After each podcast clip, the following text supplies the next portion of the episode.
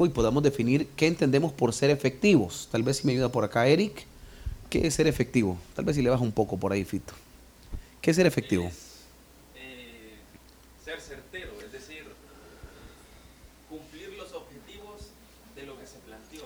De hecho, efectividad tiene mucho que ver con asertividad, pero hay otra palabra también implícita dentro de la efectividad, además de la asertividad eficiencia que tiene que ver con la parte de la calidad, quiere decir ser certero con calidad, porque yo puedo llegar a tiempo, pero eh, el fin no justifica los medios, pude haber llegado de diferentes maneras. Quiere decir que cuando mi llamado es efectivo, tengo ciertos parámetros para yo poder cumplir el llamado que Dios me estableció. De hecho, cuando nosotros decidimos servir al Señor, es porque tuvimos un llamado de parte de Dios y empezamos esa carrera de servirle a Él, de entregarnos al servicio. Eh, creo que todos empezamos con eh, pensando que esto iba a ser eh, una aventura muy bonita, que de hecho ha sido, pero poco a poco nos fuimos compenetrando y, entre más nos metemos al ministerio, nos damos cuenta que esto es como, como un barril sin fondo. Entre más nos metemos, entonces tenemos que tener cierta asertividad en el llamado y, y cierta efectividad que nos permita ser productivos. Quiero esa eh, noche tocar el primer punto y quiero hablar acerca de la ley exponencial. Y la ley exponencial para mí es el método de lo poco a lo mucho. Dios jamás va a trabajar con nosotros de lo mucho a lo poco. Siempre Él ha sido un Dios responsable que empieza de lo poco a lo mucho. Y me encanta esto. Voy a poner un fundamento bíblico en Mateo 9:37.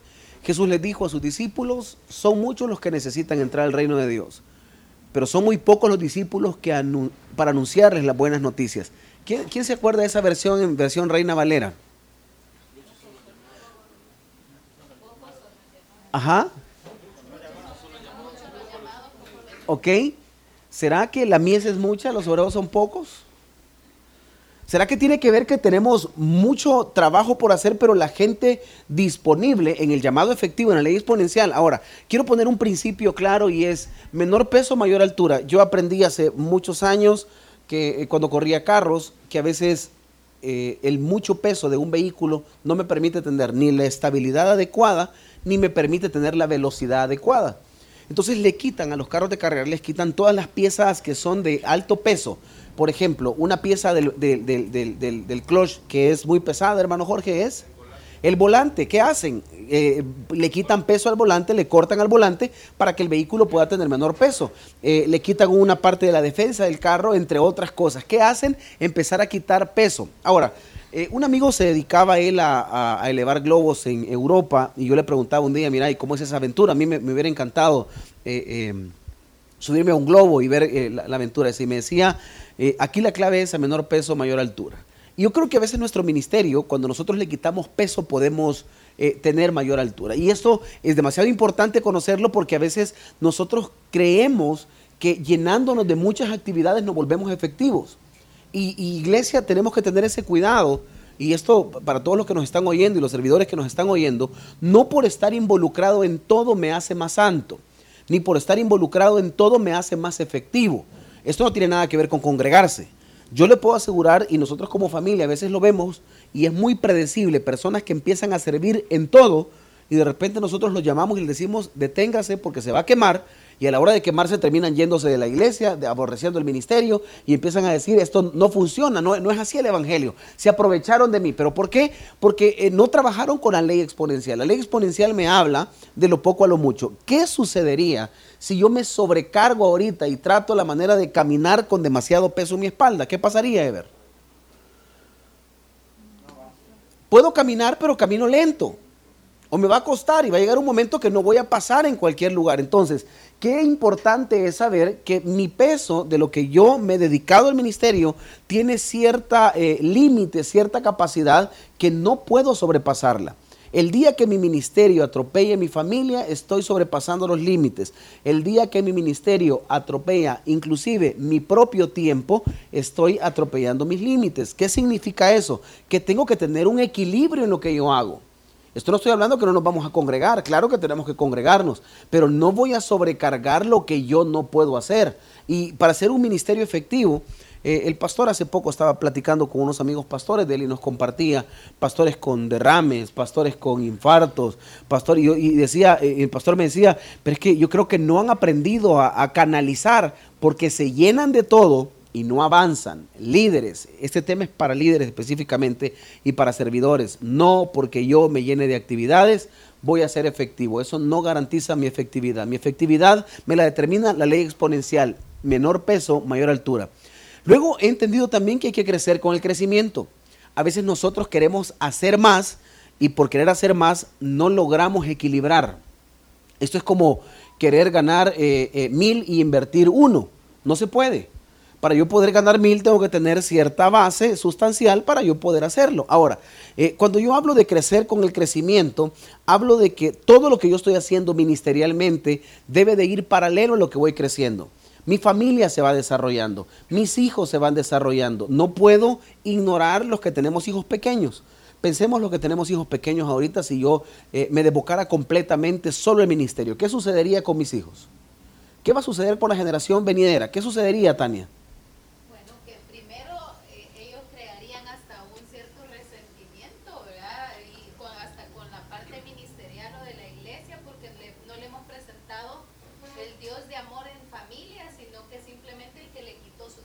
Y de, de, hecho, fíjese que muchos amigos pastores, y los hemos tenido en consejería con el pastor en conjunto, eh, llegan a aborrecer el ministerio porque creen que el ministerio se trata solo de estar en el altar y el ministerio principal empieza por nuestra casa y lo que hacemos en la intimidad lo venimos a reflejar nosotros al altar, que es totalmente diferente. Entonces, eh, crecer con el crecimiento quiere, quiere decir que si eh, mi desarrollo va en auge, mi familia tiene que ir a la par de.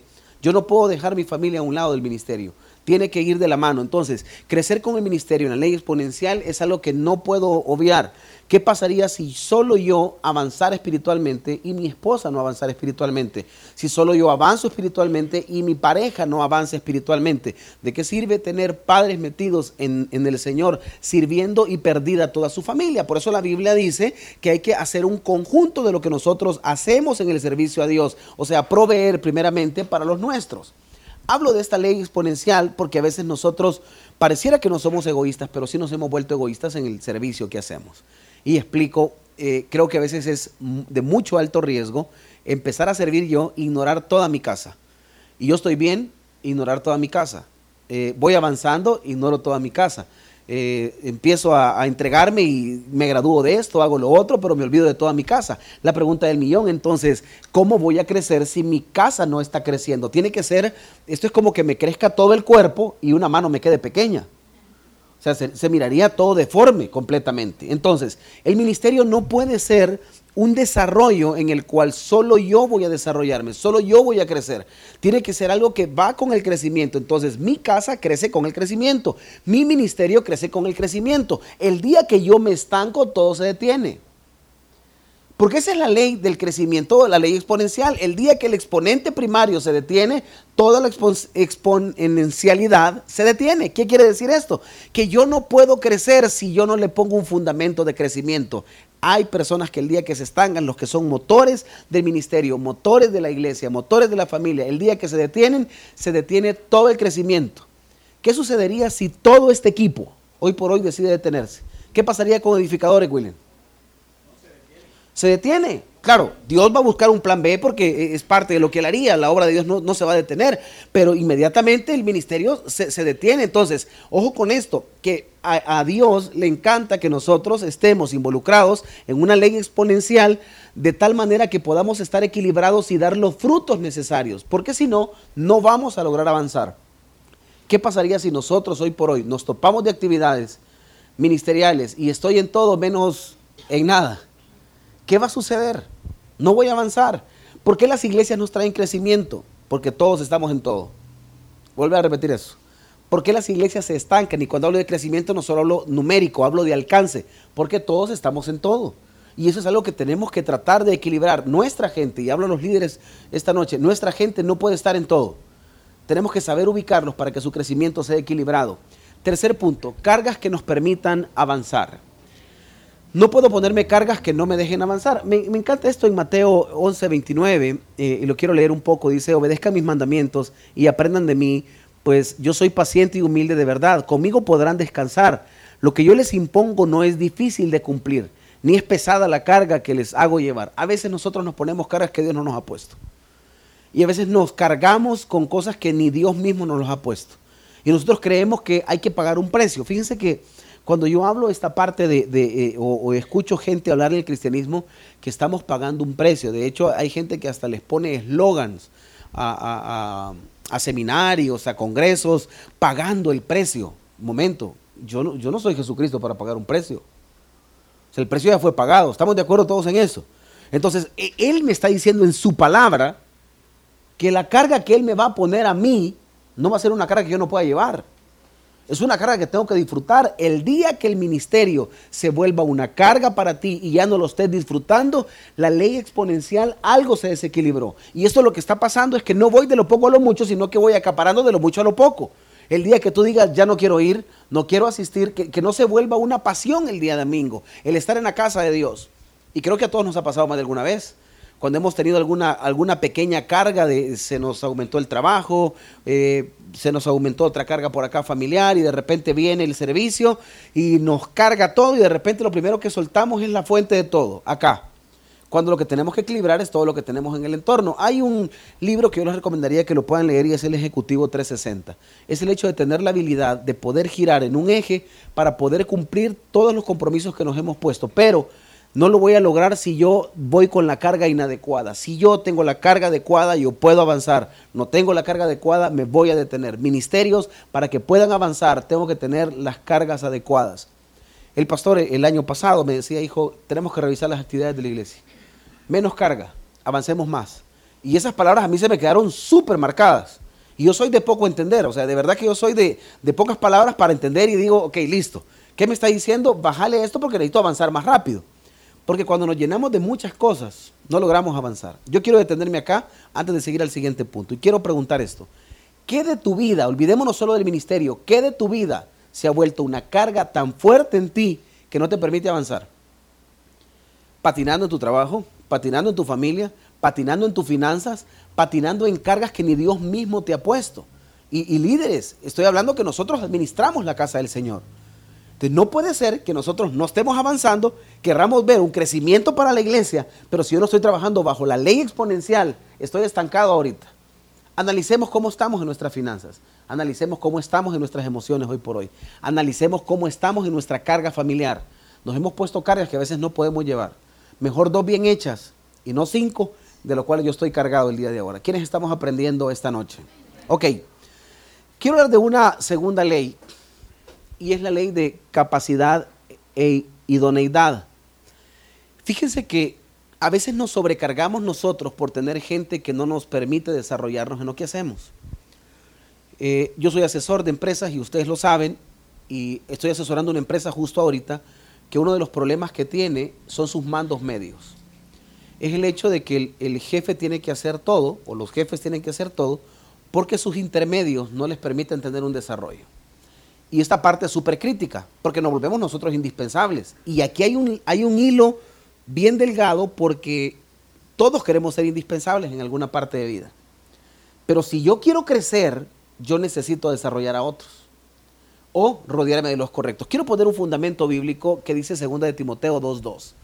Lo que has oído de mí ante muchos testigos, esto encarga a hombres fieles que sean idóneos para enseñar también a otros. ¿Lo podemos leer todos juntos, por favor? 1, 2, 3.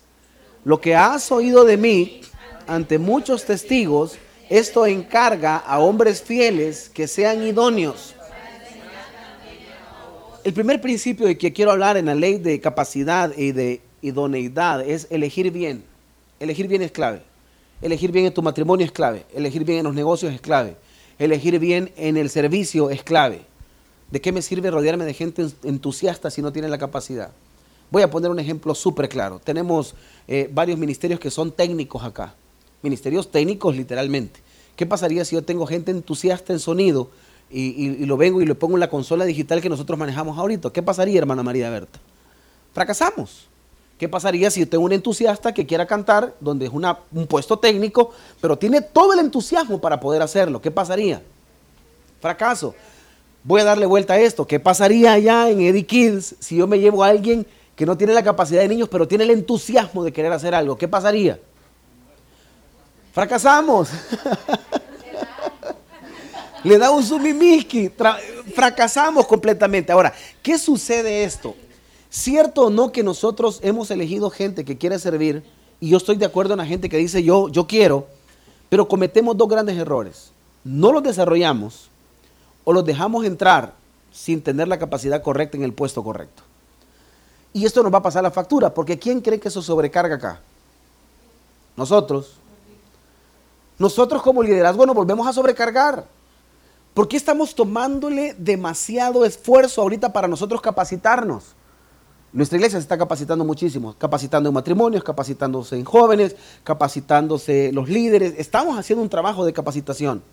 Ahora, ¿por qué estamos metiéndole duro a esto? Porque necesitamos avanzar y para poder avanzar necesito ruedas claves que me permitan llegar a mi destino.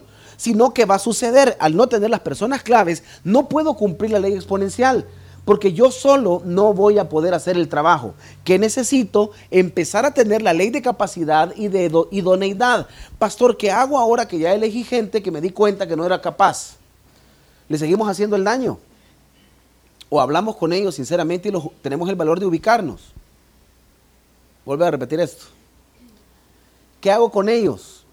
Los mantengo en el lugar porque, pues sí, es la iglesia, pastor y pobrecito. ¿Quién ha dicho que por ser la iglesia yo tengo que dejar que esto se siga destrozando? ¿Quién ha dicho que porque Dios es un Dios de amor, yo lo voy a dejar aquí? Pregunto yo, ¿escogió a alguien incapaz Dios el momento de conquistar? Yo no, yo no, yo no escogió gente incapaz. De hecho, Él los desarrolló. Pero tenemos que saber elegir que hay personas que sí tienen la capacidad de poder desarrollarse, pero hay otras que no la van a tener. A Moisés se lo dijo claro, Moisés, imposible, yo no te voy a poder hacer hablar. Te voy a poner a otro mejor, porque tú no sos y le puso un palabrero. Desde allá venían todas estas personas.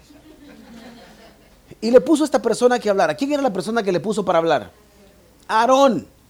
Entonces, ¿qué hizo? Le complementó para poder avanzar. ¿Qué hubiese pasado si él no hubiera podido hablar? Se traba todo ante Faraón, no hubiéramos podido avanzar, no hubiera podido sacar al pueblo de la manera correcta, hubiera sido un destrozo completo. ¿Qué sucede en nuestros ministerios? Elegimos por entusiasmo, a veces y no por capacidad. A lo mejor tiene el potencial, pero no lo desarrollamos. Tener el potencial sin desarrollarlo es como tener a alguien incapaz y no me permitirá avanzar en los planes que Dios ha establecido para esta iglesia. Creo que es clave entonces el poder entender que yo necesito elegir bien. Diga conmigo, elegir bien. Entonces, elegir bien significa tener la paciencia de desarrollar a otros. Si yo veo que no tiene la paciencia, ¿qué debo de hacer? Seamos eh, conscientes, llenos de amor. ¿Qué pasaría si yo veo a mi hijo que, por más que yo le insista, que quiera hacer algo y yo veo que él está haciendo el intento, pero lejos de hacer el intento hace el ridículo y no logra desarrollar para lo que él quiere hacer? ¿Qué haríamos con nuestros hijos si realmente estamos viendo que está haciendo el ridículo? ¿Qué haríamos con nuestros hijos? Otra alternativa, pero yo tendría que hablar con él porque yo no voy a permitir que él se siga luciendo mal. ¿Estamos de acuerdo? Pero le como espacio a lo que sí es bueno.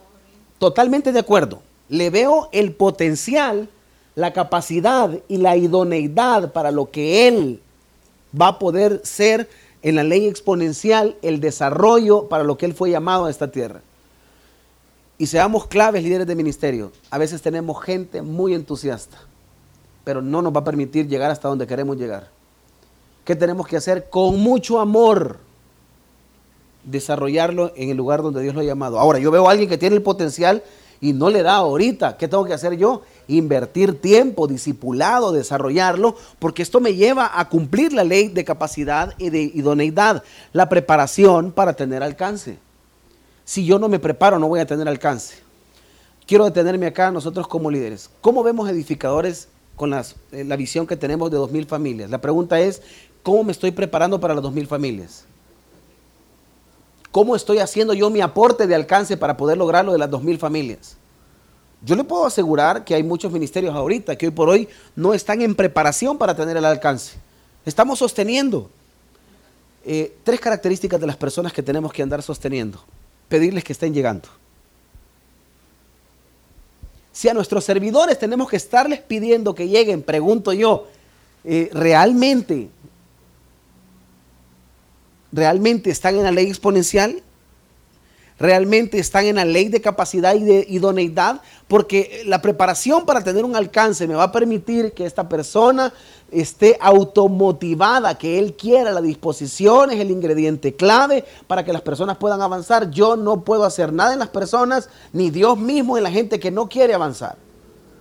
Si están bloqueadas y es que no, y creo que no voy a llegar. No, y creo que... Gracias Eric, gracias Tania, de verdad que el ministerio está muy bonito. Conexión es una gran cosa, de verdad que Dios me habla y me impacta, pero ahorita no puedo llegar hermana Magdalena, CDI, no esto es una cosa impresionante, pero no, yo la verdad, este, yo le voy a colaborar. Y nos llenamos de gente de sonrisas, pero no de capacidades. Pregunto yo, ¿qué pasaría si yo soy eh, alguien que maneja un arco y una flecha y voy a la guerra? La Biblia habla de aljabas y de hecho habla de la aljaba de Dios. ¿Qué pasaría si mi flecha es panda sin filo? Pregunto yo, ¿Dios me ocuparía? Seamos realistas, Dios me ocuparía. No. Un buen arquero va a buscar la mejor flecha, la mejor espada, para poder trabajar en lo que se le, encomiende. Sin enseñanza no hay crecimiento. Usted le puede decir ese principio a la persona que está a su lado. Sin enseñanza no hay crecimiento. Dígaselo por favor. Sin enseñanza no hay crecimiento. Es que no crece espiritualmente. Permitime, ¿cuánto le he dedicado tiempo a la enseñanza para que crezca? Es que debe ir a los cultos. Hay gente que no le va a entrar a los cultos. Es más, aquí entre nos, seamos realistas, nuestros servidores a veces sirven más de lo que oyen. Sin enseñanza no hay crecimiento. Y lo incapaz jamás trae seguridad. Nunca.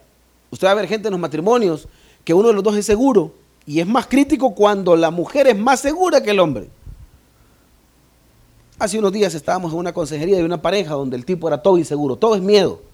Pastores, que me da miedo y si hago, y la esposa le decía, hacelo, yo te voy a respaldar y si te caes yo voy a estar con... O sea, yo de plano que yo casi que le decía, deme su bigote y se lo iba a poner a ella. Parecía que, le estaba dando vuelta todo, o sea, de plano que a veces en la ley de capacidad y de idoneidad necesitamos gente capaz, el incapaz no va a ser seguro. Líderes, rodeémonos de gente que tenga el talento. Pastor, mi gente no tiene el talento. Bueno, desarrollémoslos para que tengan el talento. Pastor, no le da. Entonces tengamos la habilidad, la sabiduría y la madurez para ubicar a las personas en los lugares correctos. Yo pensé que esto me iba a decir un amén usted ahora. Tengamos la, la capacidad de decir, este, hermano, tengo un fulano, tengo a Pepito y necesito pasarlo de conexión y pasarlo para Centinela. Creo que iba a ser capaz tener esa madurez de liderazgo, en no votarlo. ¿Qué hacen las empresas, las grandes empresas? Ya tengo a alguien que es buen contador, pero lo tengo en producción y ahí en producción no lo necesito. ¿Y qué hacen? Eh, te lo traslado, lo reubico, no lo pierdo, porque creo que en esta parte la iglesia no podemos votar recursos. La mies es mucha, los obreros son pocos, pero ¿qué tengo que tener? La valentía, la madurez, la espiritualidad para decirle a alguien, creo que deberías de estar en este lugar. Porque si no, la rueda no va a avanzar. No puedo aplicar la ley exponencial si yo no tengo la ley de capacidad y de idoneidad. ¿Estamos aprendiendo esta noche? Ok, quiero hablar de, una tercera que me interesa. Perdón, segunda carta a los Corintios, quiero leer antes de, dice 3.5, no que seamos competentes por nosotros mismos para pensar algo como de nosotros mismos, sino que, quiero leerlo acá, sino que nuestra competencia, ¿de dónde proviene? Ok, ¿qué significa competencia? Quiero detenerme, ya tengo dos psicólogos atrás. ¿Qué son las competencias?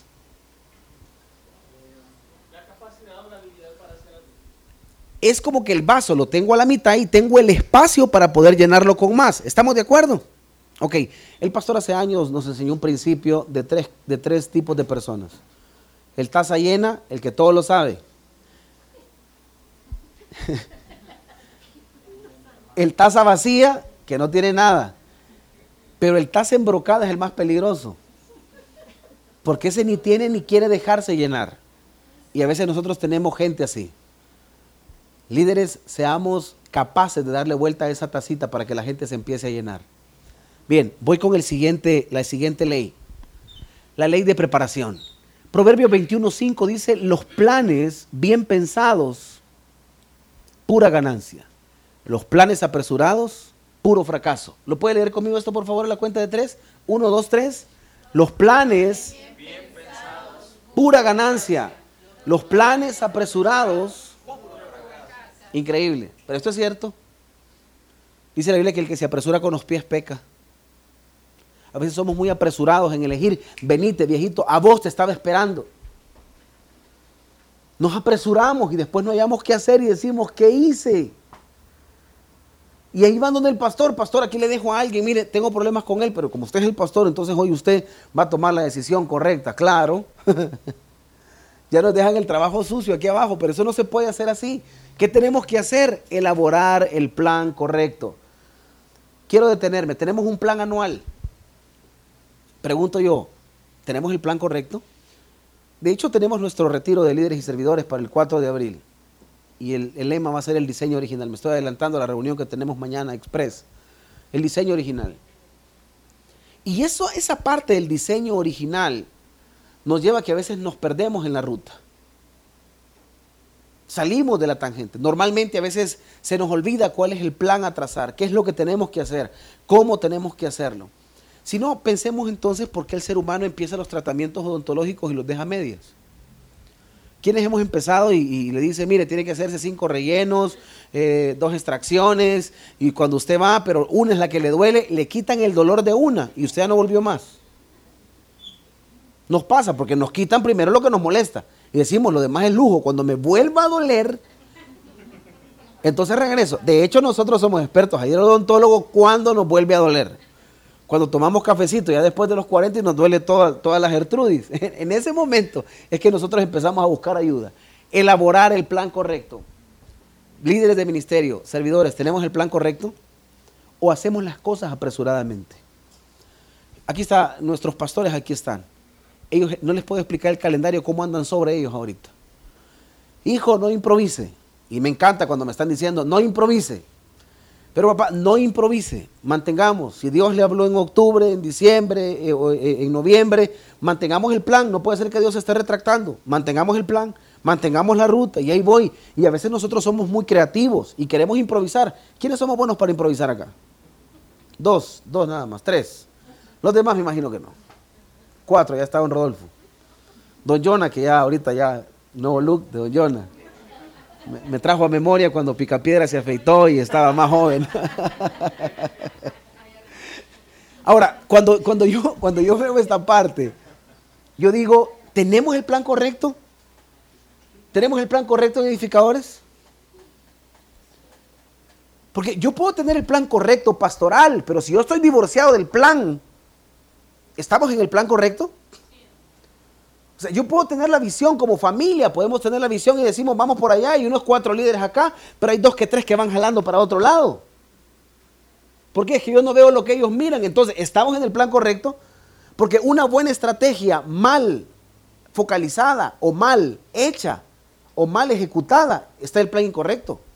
El plan incorrecto funciona cuando empezamos a hacer las cosas de, de la misma línea a lo que todo vamos.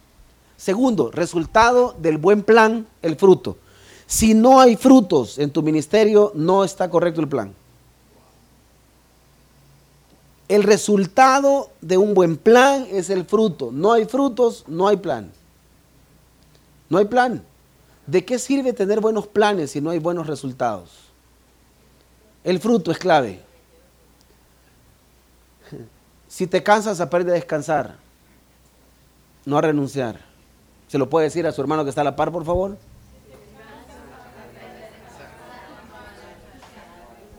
Y quiero unirlo con esto que dice, no seamos de fácil abandonar. A veces nos volvemos expertos en abandonar. Segunda carta de los Corintios 8:11, versión, traducción, lenguaje actual. Lo podemos leer a la cuenta de tres, por favor. Uno, dos, tres. Terminen lo que empezaron a hacer y háganlo con el mismo entusiasmo que tenían cuando comenzaron dando lo que cada uno tan miren de verdad con el corazón les digo ¿por qué no em, eh, finalicemos lo que empezamos? no dejemos las cosas a medias.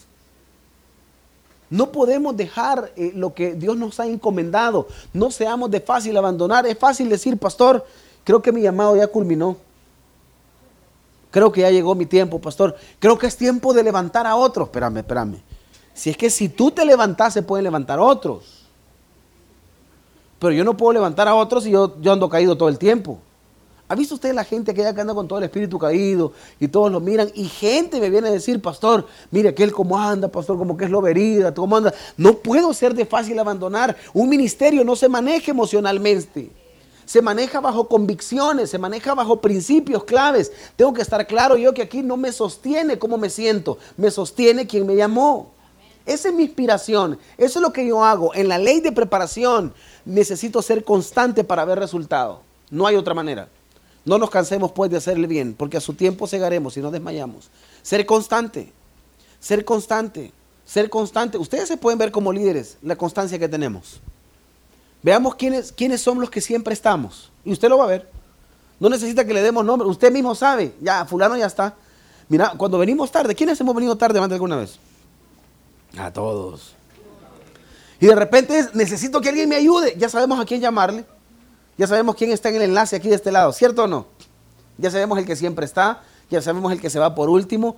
Cuando olvidamos algo en la iglesia, háblale a fulano porque él se queda hasta tarde. o sea, ya sabemos quién es el encargado de paquetes aquí en la iglesia. ya sabemos quién nos tiene que abrir y a quién llamarle, ¿cierto o no? ¿Ok? Entonces, no seamos de fácil abandonar. La constancia me lleva a un buen resultado. Ahora sí voy con la frase. Y si te cansas, aprende a descansar, no a renunciar. Quiero hablarte con toda autoridad. ¿Qué día te has acercado a nosotros como pastores a decirnos que necesitas descansar un tiempo? Que necesitas tomarte dos días. ¿Qué día te has venido a decirle, pastor, qué día me recomienda? Eh, hagamos, hagamos planes, necesito tomarme eh, un fin de semana o, o unos dos, tres días para poder dedicarle a mi familia. Porque creo que eso también es cristianismo. Volver a repetir eso. Porque yo creo que eso también es convicción. Yo creo que eso también es parte de mi formación. Aprender a descansar. Cuando yo tuve el privilegio que mi papá me entrenaba, aunque usted no lo crea, que ahorita parezco barrilito, pero íbamos a entrenar. Y papá me decía, el día de mañana entrenamos. Y cuando le decía, ¿dónde vamos a ir? No, no el entreno hoy es descanso. Pero ¿cómo? Parte del entreno es el reposo. A veces nosotros nos dedicamos creyendo que si estamos dándole duro y duro y duro y duro vamos a tener resultados. Ninguna máquina, todos tienen que parar algún día. Todos tienen que detenerse un día. Y eh, justo me decía eso eh, eh, el pastor esta semana. ¿Qué hacen con la gente para que se vuelva loca? No lo dejan dormir. ¿Qué hicieron con el Chapo? Con luz lo tenían adentro de la celda. El tipo estaba loco. Nosotros necesitamos cerrar los ojos un ratito.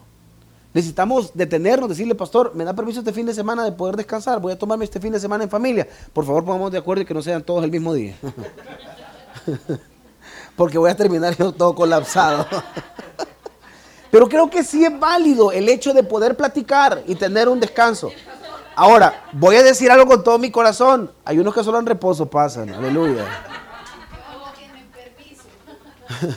Hay unos que ya, ya, parece más constancia del seguro social que, un permiso de un fin de.